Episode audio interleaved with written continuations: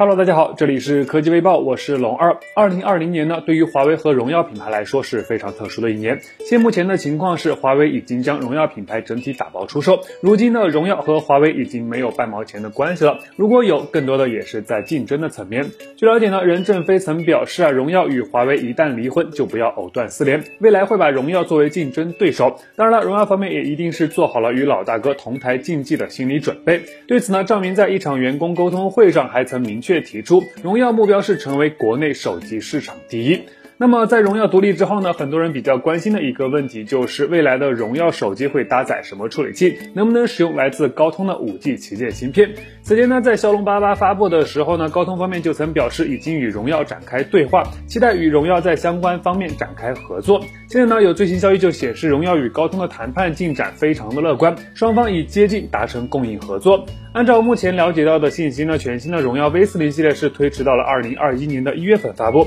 但这款手机肯定是赶不上骁龙芯片了。那以后会如何发展，现在都还是个未知数。所以问题来了，如果在二零二一年荣耀推出了搭载高通骁龙八八八移动平台的旗舰手机，你会考虑支持它吗？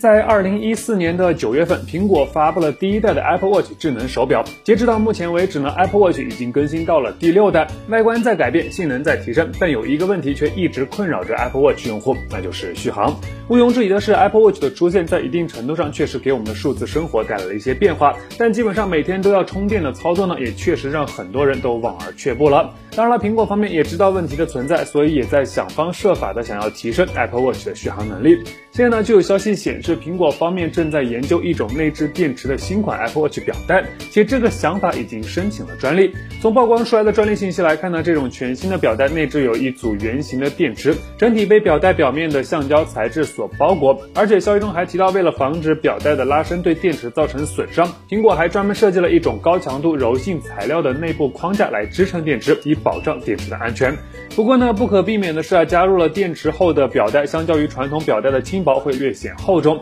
佩戴的舒适性也会受到一定的影响。当然了，和苹果以往的各种专利是一样的，这种设计目前还停留在概念阶段。未来苹果是否会将其付诸实践并应用在实际的量产产品中呢？还需要打一个大大的问号。但问题依然存在，届时你会考虑额外花钱去购买这样一副类似于 iPhone 电池背夹一样的表带吗？在今年的九月三十日，谷歌正式发布了安卓十一的亲儿子 Pixel 五。与往年不同的是，这一次的 Pixel 五仅发布了这一个版本，并没有像往年那样额外推出更高阶的 XL 版本。而且 Pixel 五搭载的是高通的七六五 G 移动平台，整体的性能比较平庸，这让很多想买但又追求高性能的用户非常的尴尬。不过呢，现在有最新消息显示，谷歌似乎还悄悄的准备了一个高配版。但与往年不同的是啊，该机不会以 Pixel 五 XL 的身份登场，而是会改叫 Pixel 五 Pro。处理器将由现款的七六五 G 升级到骁龙的八六五移动平台。虽然不是八六五 Plus，也没用上最新的骁龙八八八，但相比七六五 G 的提升还是非常明显的。另外呢，还有爆料达人晒出了该机的亮屏谍照。比较值得关注的是，在照片中，手机顶部我们不仅没有看到额头，同时也没有刘海、水滴和挖孔，所以猜测该机很有可能是采用了升降式的前置镜头模组。当然，也不排除用上屏下隐藏式摄像头的可能性。但个人觉得呢，以谷歌的调性来说，可能性并不大。另外呢，这款爆料机型很可能也只是 Pixel 5 Pro 的一款原型机，后续到底什么情况，会不会发布，都还无法确定。关注一下吧。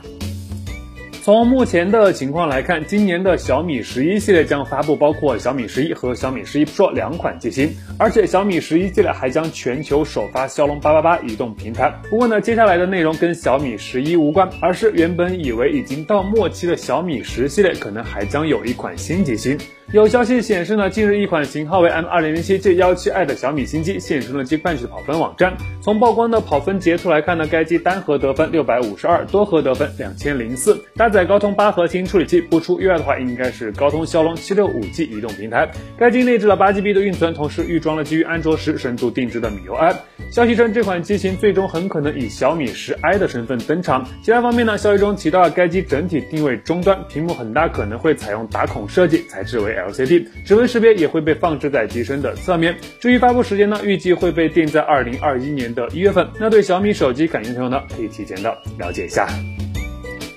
还记得在 iPhone 十二系列发布之前呢，苹果曾做过一份用户调研，当时提出的问题大概就包括用户如何处理旧的手机充电头，是否使用附赠的 EarPods 耳机等。于是结果就很明显了，苹果以环保的名义，在 iPhone 十二系列上不再赠送充电头和有线耳机。现在呢，有意思的事情发生了，苹果在最近做了一项用户调研，而在这次的调研问卷中呢，苹果询问用户是否使用附赠的 USB-C 转 Lightning 的数据线，这出发点就很明显了，看样子苹果是准备。以环保的名义，在未来直接取消包装盒中的数据线。当然了，在这份调查问卷中呢，还有一些问题似乎透露了一些相对正面的信息，因为在这些问题中，苹果将重点都集中在了 Face ID 上。除了询问日常的人脸解锁姿势外，还有就是这个功能使用时的成功率。更有意思的是，调查中苹果还给出了备用项，那就是如果对 Face ID 人脸不满意，可以写出替代方案。于是呢，很多人猜测苹果这是在为未来增加屏下指纹识别功能做准备。毕竟很早之前就有传言称，苹果内部正在推进 iPhone 采用屏下指纹的项目，同时还申请了一大堆的专利。提前关注一下吧。好了，那以上就是本期视频的全部内容，点击订阅关注贝酱，每天都有新内容。我们下期视频再见。